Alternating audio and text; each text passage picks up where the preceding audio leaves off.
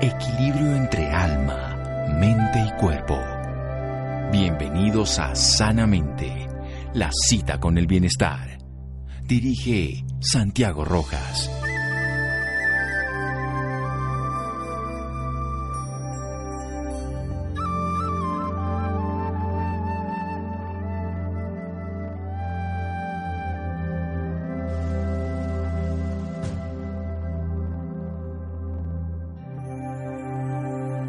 Del futuro no dará medicamentos, pero interesará a sus pacientes en el cuidado del marco humano, en la alimentación y en las causas y prevención de las enfermedades. Tomás Alba Edison.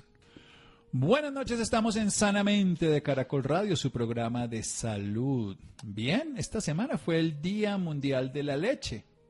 Esto es un tema fundamental. Nosotros somos mamíferos, nosotros tenemos que alimentarnos los primeros meses de vida de la leche de nuestra madre, de un ser humano y una mujer.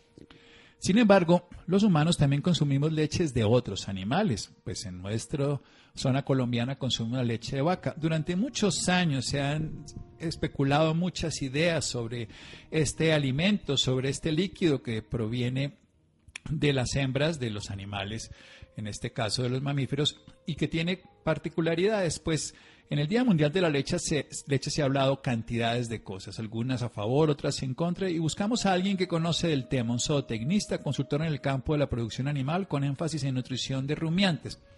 En ese tema de la nutrición, porque al fin al cabo nosotros cuando consumimos algo, y eso lo saben por ejemplo los pediatras, lo que la madre consume termina alterando en algún nivel la calidad de esa de ese nutriente que es la leche. Él es el doctor Jorge Velázquez. Jorge, buenas noches y gracias por acompañarnos en Sanamente de Caracol Radio. Eh, doctor Santiago, ¿cómo está? Eh, un gusto acompañarlo. Bueno, cuéntanos un poquito de eso que es la leche, cómo se produce en la vaca, específicamente porque vamos a hablar de la leche de vaca, no de todos los demás animales. Eh, sí, doctor. La leche de vaca es eh, el producto resultante de la secreción normal de la glándula mamaria eh, de la vaca y se produce por síntesis eh, desde eh, la sangre. Mm, todos los mamíferos o las hembras de los mamíferos tienen unas venas que llamamos las venas mamarias que llevan el flujo de sangre hacia las glándulas mamarias, en este caso de las vacas hablamos de la ubre, y, y ahí se sintetiza y la glándula mamaria le roba nutrientes a la sangre para fabricar la leche. Entonces la leche es la secreción normal de la glándula mamaria de una hembra de mamífero que generalmente eh, empieza su producción después de haber dado su, su, una cría, de haber dado, digamos, un parto de forma natural. Sí, pues ese nutriente que entonces le saca todo lo bueno a la sangre para dárselo a su cría. ¿Qué características tiene la leche de vaca? Bueno, la leche de vaca eh, es uno de los alimentos más completos que hay en la naturaleza. Eh, nosotros en términos de, nutrición de animales eh, entendemos que eh, la calidad de los alimentos se mide por el valor biológico de las proteínas. Solo hay dos alimentos en la naturaleza, doctor Santiago, que tienen todos los nutrientes necesarios para desarrollar completamente un ser vivo. Son la leche de vaca y el huevo de gallina. A partir de un huevo o a partir de la leche de, de vaca o la leche de una hembra, de, digamos, de algún mamífero, ser vivo puede desarrollarse completamente. Entonces, eh, eh, es el alimento más perfecto que hay en la naturaleza por su alto eh, valor biológico en las proteínas, por la calidad de las grasas que tiene, por los minerales que tiene, por todos los, los nutrientes. la leche de vaca tiene alrededor del 90% de agua y un 10% de nutrientes, como le digo, de altísima calidad que permiten que cualquier ser vivo, en este caso un, un, niño si es la especie humana o un ternerito si es el hijo de una vaca, pueda, después que sale del, útero de la madre, desarrollarse y nutrirse 100% únicamente de la leche.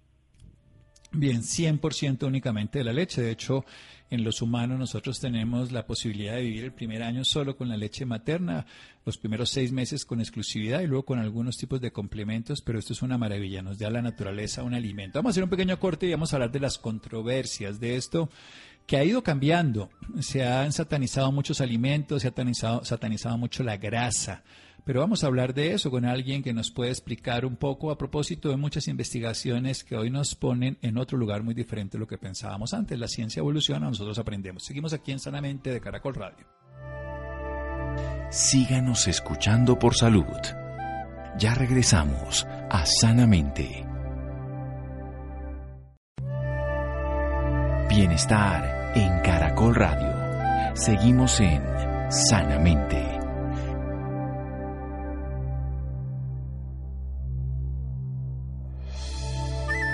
Seguimos en Sanamente de Caracol Radio. El doctor Jorge Velázquez, zootecnista, él es especialista en nutrición de rumiantes y en este tema de hoy, pues a propósito del Día Mundial de la Leche que fue hace un par de días, vamos a hablar de este alimento que viene de la sangre, una purificación de la sangre en las venas mamarias y ya en las glándulas mamarias, en este caso en la leche de vaca, que es la que estamos hablando, la sintetiza, que sirve después del parto para la crianza de ese nuevo ser.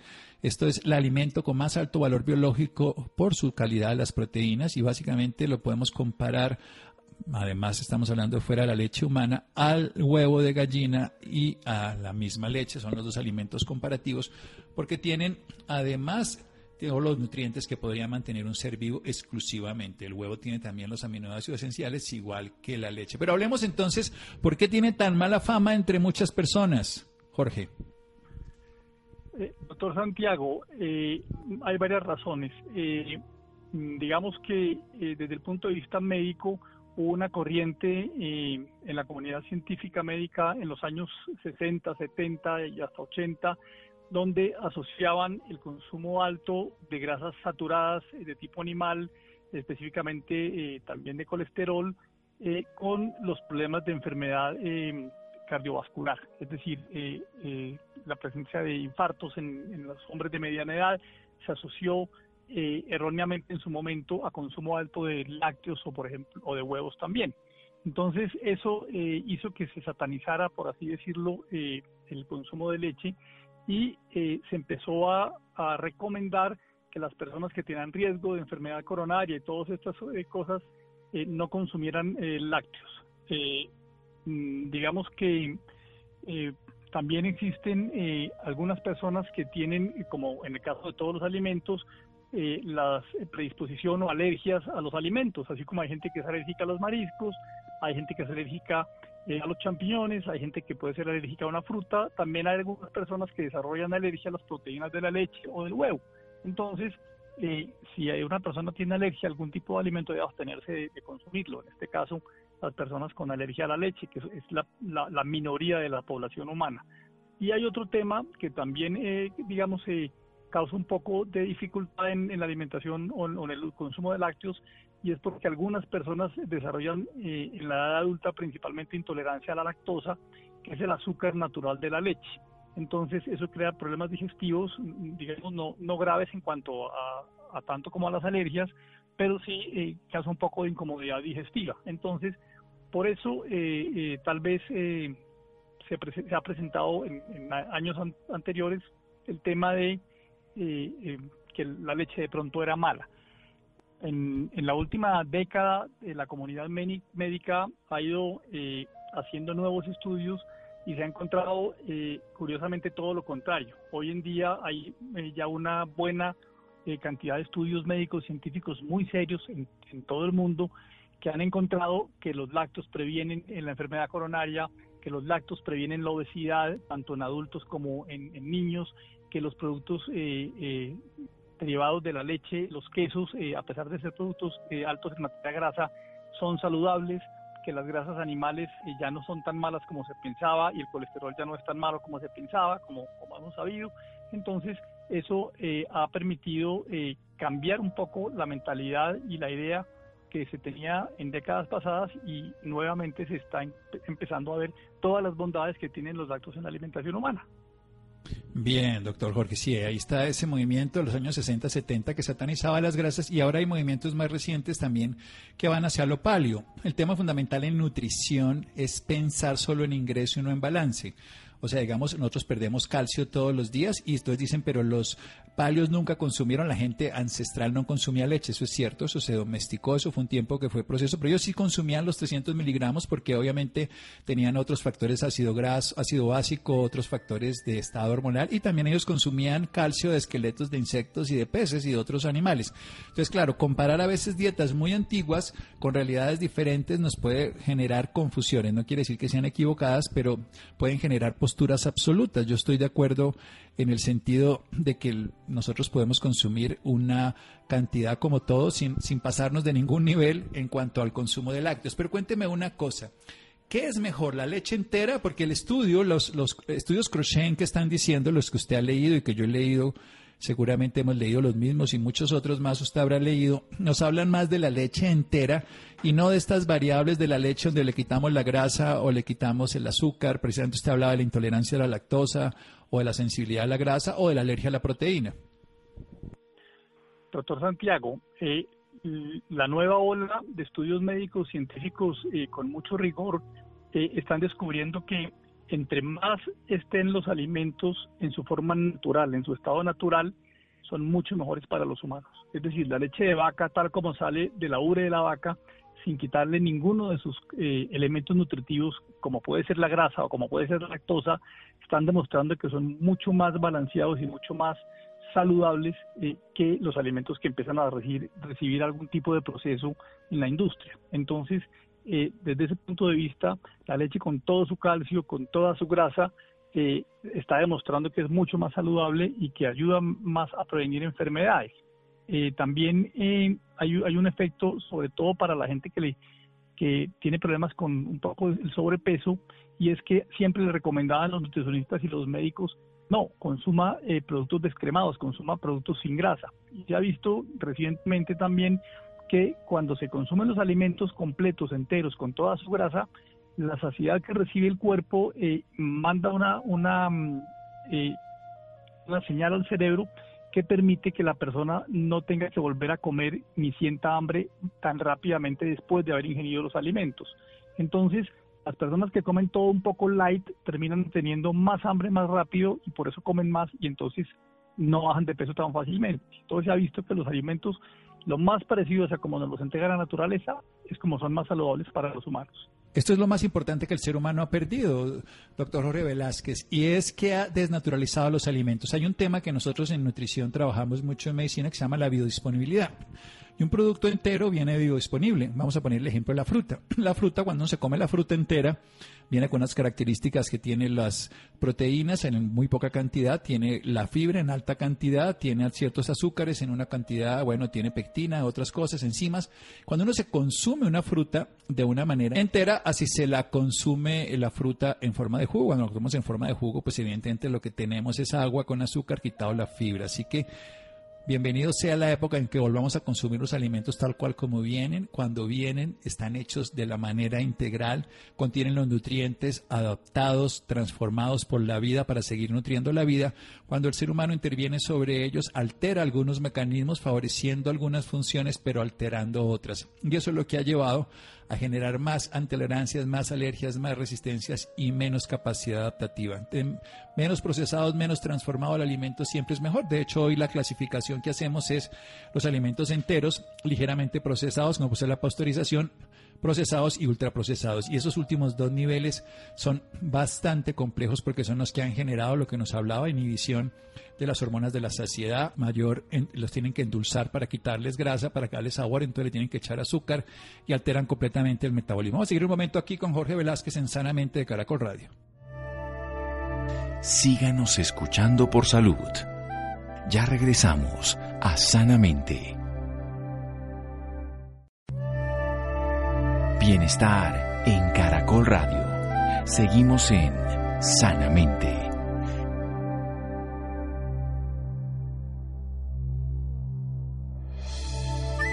Seguimos en Sanamente de Caracol Radio. Estamos hablando de un producto que viene de la sangre, maravilloso, transformado, que se llama la leche. En los humanos ha sido el alimento esencial y que nos ha dado la capacidad de evolucionar nuestro cerebro. En todos los mamíferos, por supuesto, les da la vida y los sostiene. Es el único alimento junto al huevo que puede tener los nutrientes esenciales. La leche tiene 90% de agua, pero el 10% de nutrientes tiene proteínas de alto valor biológico, la intolerancia al azúcar en algunas personas, la alergia a la caseína y a las proteínas de la leche. También existen otras personas, pero lo que se ha visto en los últimos estudios, hay un estudio muy grande, un estudio Crochet en medicina son estudios que suman muchos estudios, que se hacen además con un alto rigor científico y ha cambiado una perspectiva que en los años 80, 60 ya incluso empezó a hablarse mal de las proteínas de la leche. Luego hay otras tendencias de alimentación que recuerden que hay poblaciones que nunca usaron leche, como puede ser en serio la China, en algunas de Japón, y que tienen otras características. Eso quiere decir que la leche es mala, ¿no? Eso quiere decir que se puede hacer otras cosas. Pero una asociación de consumo de leche entera con síndrome en pacientes con síndrome metabólico, hipertensión y diabetes, en una investigación en 21 países, en 1147, 1802, en Britain Medical Journal, que es una de las revistas más prestigiosas del mundo, concluyó en últimas que el consumo de leche entera, no low fat, o sea, leche con grasa, que es lo que estamos hablando, termina siendo en disminución de incidencia de hipertensión y de diabetes y de síndrome metabólico, que son las enfermedades que han aumentado en este siglo, mejor dicho. ¿Por qué cree usted que precisamente si la leche entera termina siendo menos mala, sino, y todo lo contrario, vamos a decirlo mejor, más buena, más correcta, ¿Por qué la hemos cambiado? ¿Por qué le echamos otras cosas que son las que han generado el problema? Aditivos, saborizantes, edulcorantes, ¿por qué? Bueno, eh, tal vez hay varios, varios motivos, doctor Santiago. Eh, hay un tema eh, que es el tema comercial, y es que la leche sola es un producto de color blanco que seguramente es menos atractiva en producto terminado, por así decirlo, como un yogur o un kumis, que si tiene colorantes y si tiene saborizantes y otras cosas. Entonces, eh, para capturar el, tal vez a la persona que va a consumir el producto, entonces le ponemos color, le ponemos sabor, le ponemos azúcar, y entonces hemos acostumbrado eh, el paladar de los consumidores a eh, productos mucho menos naturales. Entonces, esa es una una razón por la cual seguramente hoy la industria de alimentos procesados nos llena de compuestos que no son saludables y que sería mejor que no, que no los agregaran a, a los productos, sino que nos los ofrecieran de forma mucho más natural. Bien, precisamente quiero ir allá. ¿De qué se alimentan las vacas? Porque las vacas no se alimentan de azúcar, que le echamos ni colorantes ni saborizantes. Y quiero que me haga esa diferenciación de las vacas alimentadas con pasto de las vacas alimentadas con cereales, como ocurre en otros países. Gracias, doctor Santiago. Eh, en nuestro país, el 99% de las vacas eh, se alimentan de pasto verde. Nosotros tenemos una eh, ventaja enorme por estar en el trópico y es que podemos producir pasto todo el año. Entonces, la vaca es un animal herbívoro. la gran mayoría de su alimento debe provenir, provenir perdón, de los pastos. Como tenemos eh, no tenemos estaciones como invierno y, épocas en donde los pastos no nos crecen como sucede en el hemisferio norte, sino que aquí tenemos pastos y lluvias en general todo el año, entonces podemos producir pasto verde todo el año y las vacas en nuestros sistemas de producción eh, aquí en Colombia pastorean eh, mansamente y alegremente todo el año y comen pastos verdes principalmente en un 99%. Obviamente, la vaca lechera moderna ha sufrido un proceso de transformación genética que la ha convertido en una máquina muy eficiente productora de leche y eso hace que la vaca mm, tenga un requerimiento también en su nutrición de complementos alimenticios para que la leche sea muy nutritiva y la vaca esté muy bien alimentada. Entonces las vacas también reciben sales minerales eh, para eh, compensar las deficiencias que en un momento dado puede haber en algunos suelos o en algunos pastos, dependiendo de las regiones en donde se esté produciendo. Y también a veces reciben eh, algunas porciones pequeñas de alimentos concentrados que están fortificados con vitaminas y con otros nutrientes para que la vaca se alimente muy bien. Pero en un 99% la producción de leche en nuestro sistema que utilizamos en Colombia es lo que llamamos el sistema pastoril, donde la vaca todos los días cosecha de una forma muy sana y en un gran nivel de confort el pasto que ella necesita.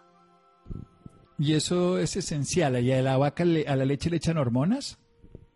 No, no, doctor Santiago, eh, eh, prácticamente en ninguna parte del mundo eh, se utilizan hormonas en la producción de leche. Ese puede ser un concepto a veces equivocado en el común de la gente que creen que los pollos tienen hormonas y que al pescado le ponen hormonas y que la industria de, producción de alimentos y la industria de producción de, cerdo y de carne, de no, en, en general digamos que la leche en Colombia es un producto muy sano a las vacas no les ponen hormonas, a las vacas no les ponen eh, inyecciones especiales ni, nada adicional, simplemente se alimentan con pasto, se ordeñan de una forma muy higiénica y las vacas en Colombia tienen eh, grandes pasturas para, digamos, para pasar su vida, lo que hace que haya mucha comodidad, mucho confort y bajo estrés en, la producción de leche. Es una gran ventaja que tenemos en Colombia por ser un país sin estaciones. Sí, yo creo que esa es una de las grandes consideraciones. Si no se les dan cereales, comen la gran mayoría pasto, que es lo que tienen que comer, y así como los humanos comida real, para ellos es su comida real y terminan teniendo esto sin ningún aditivo. ¿Qué diferencia hay entre el ordeño manual y el mecánico en cuanto no solo a la producción, sino la calidad de la leche y la vida útil de la, del animal? Doctor Santiago, hoy en día existen máquinas eh, para ordeño mecánico eh, muy sofisticadas en cuanto a la tecnología que cuidan muchísimo el bienestar de la vaca y hacen un ordeño eh, totalmente higiénico. la ventaja de los ordeños mecánicos contra ordeñar manualmente a las vacas es que la labor se puede hacer de una forma más precisa y más estable a lo largo de la vida del animal y eso contribuye a que la vaca también tenga un bienestar. Sin embargo, el ordeño manual es perfectamente válido siempre y cuando se mantengan las normas de higiene, de, digamos que los ordeñadores utilicen sus guantes para tener las manos limpias, que las vacas estén en un sitio donde el habitáculo donde se ordeñen también sea limpio.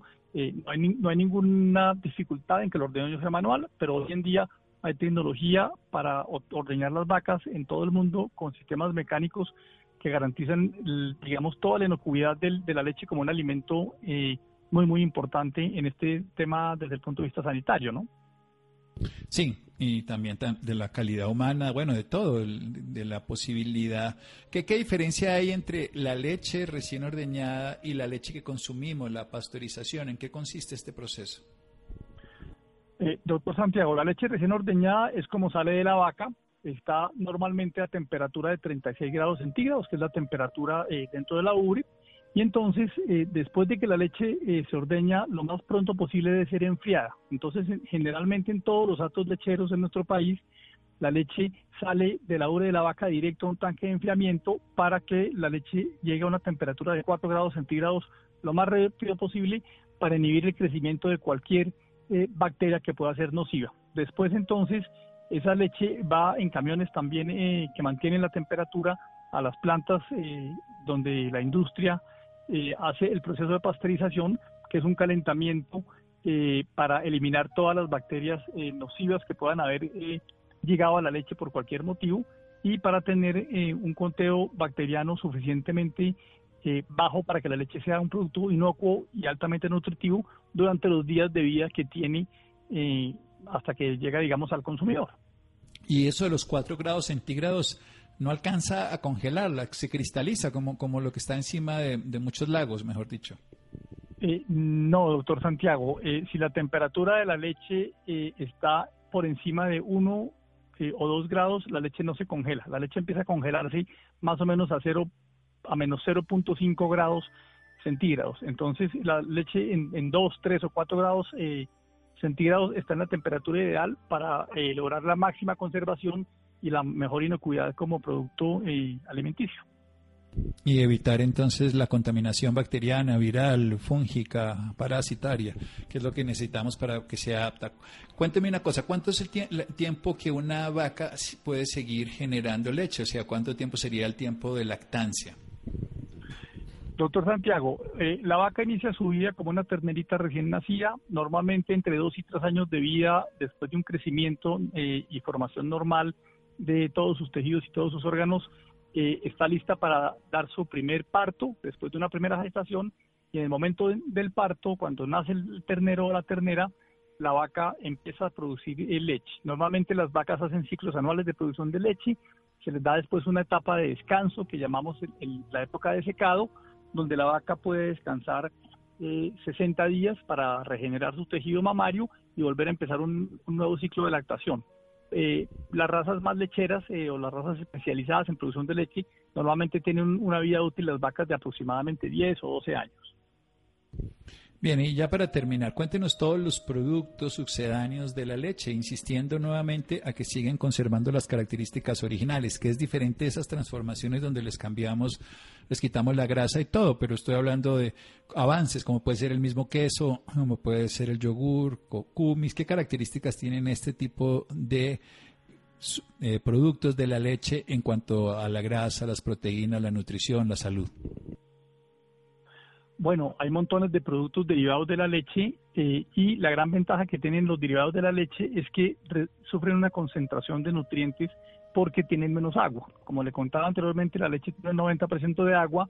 Cuando la leche es procesada por fermentación bacteriana y convertida en un yogur o en un kumis, o es cuajada y convertida en un queso fresco o en un queso madurado, lo que hacemos es que aumentamos la concentración de nutrientes. Entonces todos los derivados lácteos, como por ejemplo el yogur o los quesos eh, concentran los nutrientes de la leche y son mucho más nutritivos y, mucho más alimenticios, tanto en, en, cuanto a la composición de grasas y la, cantidad de grasas, y también en cuanto a la cantidad de composición de las proteínas. Entonces, eh, además de que estamos eh, obteniendo productos de muy buen sabor y muy agradables para el consumidor, estamos manteniendo y mejorando, digamos, la concentración de nutrientes propias de la leche. En el caso de los productos de quesos como los quesos madurados o el yogur, hay una ventaja adicional y es que la fermentación eh, durante el proceso de elaboración de esos derivados eh, dobla la lactosa y entonces la gente que tiene intolerancia a la lactosa y no puede tomar leche entera, eh, sí puede consumir eh, yogures o quesos madurados sin que tenga problemas de intolerancia porque la lactosa ya fue doblada por las bacterias y eso hace que los productos sean mucho más sanos para personas que tienen intolerancia. Bueno, y siguen teniendo la grasa y vuélvanos a hablar de la grasa, que ese es el gran misterio para muchas personas porque se acostumbra a tomar leche sin grasa. Sí, doctor Santiago. Eh, particularmente se había hablado que la grasa era mala porque eh, las grasas animales son mucho más altas en colesterol comparadas con las grasas vegetales. Sin embargo, la última, eh, digamos, ola que se ha descubierto en la comunidad científica también sobre los temas de la importancia de la ingesta de grasas eh, por el ser humano es que han demostrado que el cerebro se nutre de grasas y el cerebro eh, tiene un alto requerimiento, por ejemplo, de colesterol. Eh, el 25% del peso seco del cerebro es colesterol. Es un tejido altamente graso. Por haber consumido durante muchos años productos bajos en grasas saludables como las grasas animales, en, en este caso ya estamos hablando de la grasa de la leche, hemos generado, digamos, una desnutrición, por así decirlo, del sistema neurológico y eso ha desencadenado en toda esa ola de enfermedades como el Alzheimer o el Parkinson que estamos viendo ahora, que, estamos, que están por todas partes, nos están acompañando mucho por falta de haber consumido esas grasas saludables tan importantes en alimentos como los lácteos o los huevos. Sí, yo creo que tenemos que situarnos en la actualidad y ver este panorama desde un lugar muy diferente a como lo interpretábamos hace un tiempo. Lo más importante, la leche es un producto natural de un ser vivo, de manera viva, que puede ser conservado de alguna manera saludable, que consumido tiene los nutrientes adecuados y que hay que ver las particularidades de cada uno de los individuos que la consume. En este caso, me refiero al intolerante o al alérgico porque probablemente tendría problemas. Una última recomendación para las personas frente al consumo de leche, de saber que realmente es de buena calidad, que no está pasada, que no está alterada. Gracias, doctor Santiago. Eh, realmente en Colombia el consumo de lácteos per cápita escasamente llega a los 143 litros por año, cuando la recomendación de la, de la FAO es de más de 170 litros por año. Nosotros somos un país que desde el punto de vista del consumo de lácteos está desnutrido, principalmente en los estratos socioeconómicos bajos, donde los consumos per cápita no están llegando sino a, escasamente a 40 litros por año. Entonces la invitación y la recomendación sería para todos los colombianos que tengan tranquilidad, que en, Colombia la leche es un producto seguro, es un producto delicioso, altamente nutritivo y hay una gran cantidad de derivados para las personas que de pronto tienen intolerancias a la lactosa para que todo el mundo consuma todos estos productos con toda tranquilidad. Tenemos, digamos, hay una industria eh, formal que procesa la leche muy bien. Los atos en Colombia tienen muy buenas eh, tecnologías y protocolos de seguridad para higiene y inocuidad de la leche. Y yo invito a todos los colombianos a que consumamos más lácteos. Muchas gracias. Sí, consumir lácteos, como todo, cada persona encontrará su forma, pero desde la ciencia, pues hay la recomendación de consumirlos enteros, ya sea concentrados como el queso, el yogur, el kumis, en el sentido que simplemente se le ha cambiado el agua y se le ha madurado a través de procesos naturales o a través de tenerla entera ya retirándole el proceso infeccioso. Cuéntenos un teléfono o alguna página donde podamos aprender más al respecto. Eh, una página de internet sobre, sobre los lácteos. Sí, si algo que sea oficial y hoy unos datos suyos para personas interesadas en sus servicios profesionales. Recordemos que él es zootecnista y que se dedica a la alimentación y a la nutrición de rumiantes. Bueno, en este momento eh, mi, mi, número de contacto 310-230-9837, con todo gusto, doctor Santiago. Eh, bueno, en, en, la internet hay montones de, de información sobre los lácteos y sobre los, los eh, derivados de los de los lácteos. Eh, muchas de las páginas de la de las eh, fábricas de la industria láctea que hay en nuestro país, de las empresas comerciales, tienen muy buena información, muy buenas recomendaciones, recetas, características de los productos, digamos que ninguna en particular, pero en general hay, hay muy buena muy buena um, información disponible en la internet. Y también muy mala, pero bueno, esta es la información suya. Tristemente la internet pues es una puerta abierta a cualquier cosa y favorablemente también lo es, en el sentido que lo podamos coger por cualquiera de los dos lados. Bien, nos habló Jorge Velázquez, zootecnista, teléfono 310-230-9837. Personas interesadas en averiguar más al respecto. Doctor Jorge Velázquez, muchas gracias. A usted, doctor Santiago, con todo gusto, muy amable y gracias por la invitación. Muy bien, seguimos en Sanamente de Caracol Radio. Síganos escuchando por salud. Ya regresamos a Sanamente. Bienestar en Caracol Radio. Seguimos en Sanamente.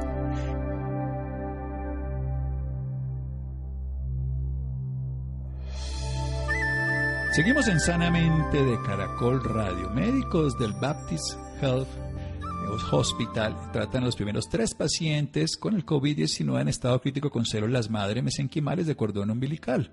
Esto es un hallazgo interesante. Vamos a aprender al respecto, Juan José. Buenas noches, Santiago, para usted y para quienes nos escuchan a esta hora. Restem es una empresa biotecnológica de vanguardia y Baptist Health South Florida anunciaron el tratamiento exitoso de tres pacientes de COVID-19 que padecían de síndrome de dificultad respiratoria aguda son los primeros pacientes en Estados Unidos tratados satisfactoriamente con células madre mesenquimales de cordón umbilical, tratamiento que se encuentra en proceso de aprobación de emergencia ante la Administración de Alimentos y Medicamentos. Para hablarnos más del tema nos acompaña el doctor Javier Pérez Fernández. Es director médico de los servicios de cuidados críticos del Hospital Baptist Health de Miami y experto en neumología. Cuenta con más de 20 años de experiencia en el tratamiento de enfermedades pulmonares, así como amplio conocimiento en cuidados críticos y operaciones dentro de las unidades de cuidados intensivos. Buenas noches, doctor Javier, y bienvenido a Sanamente. Pues doctor, inicialmente cuéntenos sobre este nuevo tratamiento. Eh, obviamente, como usted ha nombrado, es un tratamiento que está esperando la aprobación porque es todavía un tratamiento experimental y como tal debemos eh, tomarlo con precaución, cautela y mucha esperanza porque pensamos que es un tratamiento novedoso, que es un tratamiento efectivo y que nos puede ayudar en la lucha contra esta terrible enfermedad. Doctor, ¿en qué consiste esto de las células madres mesenquimales? Bueno, pues eh, las células madres mesenquimales se obtienen del cordón umbilical, pero de la parte que está esencialmente asociada o más pegada a la placenta. Como usted sabe, la placenta, la capa que rodea eh, lo que llamamos el, el saco embrionario y el saco fetal, es decir, donde el feto se encuentra, donde el bebé se encuentra en la barriga de la madre. Esta zona y esta parte que se descarta cada vez que hay un parto natural eh, va a ser usada en la parte que está pegadita al cordón umbilical y de ahí vamos a obtener unas células madre. Las células madre lo que producen o lo que tienen son unas características que permiten que de esas células aparezcan muchas otras células de muchos eh, tipos de líneas celulares, ¿verdad?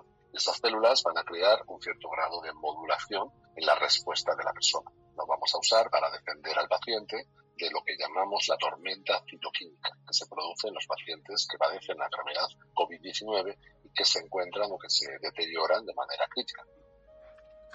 Doctor, ¿cómo fue el proceso de recuperación de estos pacientes? De estos pacientes, eh, pues bien, eh, lo que que, obviamente, como les explico, al transfundir, al la infusión de este tipo de células dentro de la persona, produce una modulación. Así que no significa ni mucho menos que estos pacientes se curaron en un instante, sino que entraron en un proceso de mejoría, mejoría que fue más rápida de la mejoría esperada para su condición. Y eso obviamente es lo esperado, o bueno, teóricamente esperado, con un tratamiento como este, investigacional como este. Entonces, eh, los pacientes que estaban en una situación muy crítica fueron mejorando rápidamente o más rápidamente de lo esperado y pues obviamente terminaron con un muy buen resultado. Doctor Javier, tengo entendido que, que también ayuda como otros como tratamiento a otras enfermedades. ¿Cuáles son estas? Bueno, en este momento lo único que estamos eh, probando en tratamiento es con la enfermedad de COVID. O sea, esperamos que este tipo de células eh, mesenquimales puedan también dar, eh, pues favorezcan, ¿verdad?, el tratamiento de algunas enfermedades de tipo hematológico, enfermedades como algunos tumores, incluso enfermedades reumáticas en el futuro. Por ahora, el único tratamiento que estamos eh, usando es para el tratamiento de la enfermedad de COVID. Doctor, ahora, ¿cuál es el paso a seguir luego de estos resultados positivos? Bueno, en primer lugar, como es un tratamiento investigacional y como es un tratamiento todavía muy experimental, los datos no son suficientes para, y mucho menos, eh, eh, tomarlos como referencia absoluta. Todavía seguimos investigando, todavía seguimos tratando de obtener más, más datos y eh, la ciencia requiere esa solidez en los resultados antes de ser presentado como una alternativa. Una vez estos datos sean favorables, estén como llamamos nosotros, evaluados por otros científicos y asimismo sean corroborados, eh, pues la aprobación dentro de la FDA nos dará obviamente la posibilidad de usar este tipo de tratamiento de manera más universal, es decir, a más personas y por supuesto en ese punto pues eh, encontraremos al menos una, una opción de tratamiento para la enfermedad. Usted ahorita hablaba de que pues el tratamiento ayuda a mejorar a los pacientes, pero ¿se curan completamente? Bueno, los pacientes se curan eh, eh, no solamente por el stem cell. O sea, quiero aprovechar la ocasión para decir que, a pesar de, los muchos números que, que, se barajan, por ejemplo, en nuestro sistema de salud, el Baptist del sur de la Florida, eh, la mortalidad de los pacientes es de menos de un 7.3%. Es decir, la mayoría de los pacientes que entran al hospital se curan. ¿Verdad? Incluso aquellos pacientes que son, desarrollan una enfermedad mucho más severa, como los pacientes eh, con enfermedad respiratoria severa, también se curan en la, gran mayoría, es decir, la mortalidad es menos del 25% para nosotros, ¿eh? se da cuenta. Entonces, es muy importante dar este mensaje porque es un mensaje de tranquilidad y de esperanza. ¿eh? O sea, el tener la enfermedad COVID-19 ni mucho menos es una sentencia de muerte y, por supuesto, el tratamiento existe. En este caso, lo que ocurre es que a estos pacientes se les está dando una oportunidad de mejorar más rápidamente y por supuesto contamos con que quizá incluso podamos mejorar estos números que ya le he dado, que de por sí son bastante esperanzadores, pero que pensamos que pueden ser todavía más esperanzadores eh, con estos tratamientos. Doctor, ¿cuál es su consejo para las personas que nos escuchan a esta hora? Bueno, eh, lo primero de todo es que hay que estar muy atentos a la evolución de la enfermedad y a la evolución de las medidas de salud que cada uno de los gobiernos y los sistemas de salud van proponiendo. Yo creo que aunque es en alguna manera para nosotros en muchas ocasiones lo consideramos una pesadez tener que hacer las cosas que nos van recomendando, creo que es muy importante. Han pasado 100 años desde la pandemia pasada y aún así seguimos usando los mismos métodos, es decir, los métodos de mantener la distancia, los métodos de tener mucho cuidado con la higiene, tanto de las manos como, como de, la cara, incluso de los, de los aspectos del cuidado personal. Y es muy importante, por supuesto, mantener el uso de la mascarilla en lo posible, para, sobre todo en los ambientes que estamos más cercanos.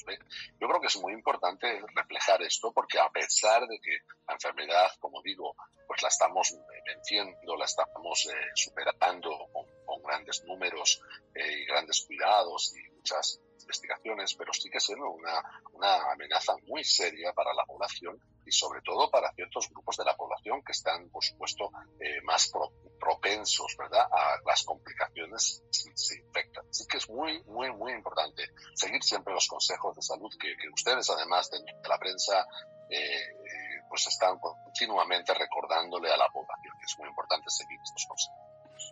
Doctor, y para las personas interesadas, ¿dónde lo pueden contactar?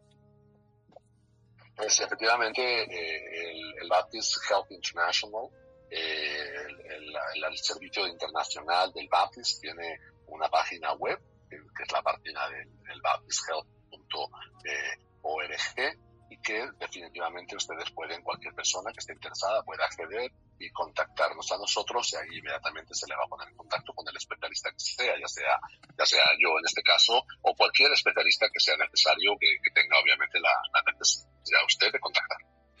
Pues doctor Javier Pérez, gracias por esta información y por acompañarnos esta noche en Sanamente. Pues fue un placer y de nuevo, o sea, el, el mejor de los recuerdos para sus oyentes, por supuesto la incapacidad que tenemos a veces de comprender las cosas nos hace ver las dificultades desde otro lugar y entonces nos abrimos desde la ignorancia a un conocimiento. La ciencia evoluciona a través de aprender, de ser recursivo. Maravilloso, maravillosa esta opción y que siga sirviendo para muchos más. Gracias Juan José, muchas gracias a Iván, Laura, Ricardo Bedoya Jessy Rodríguez. Quédense con una voz en el camino con Ley Martín. Caracol piensa en ti. Buenas noches.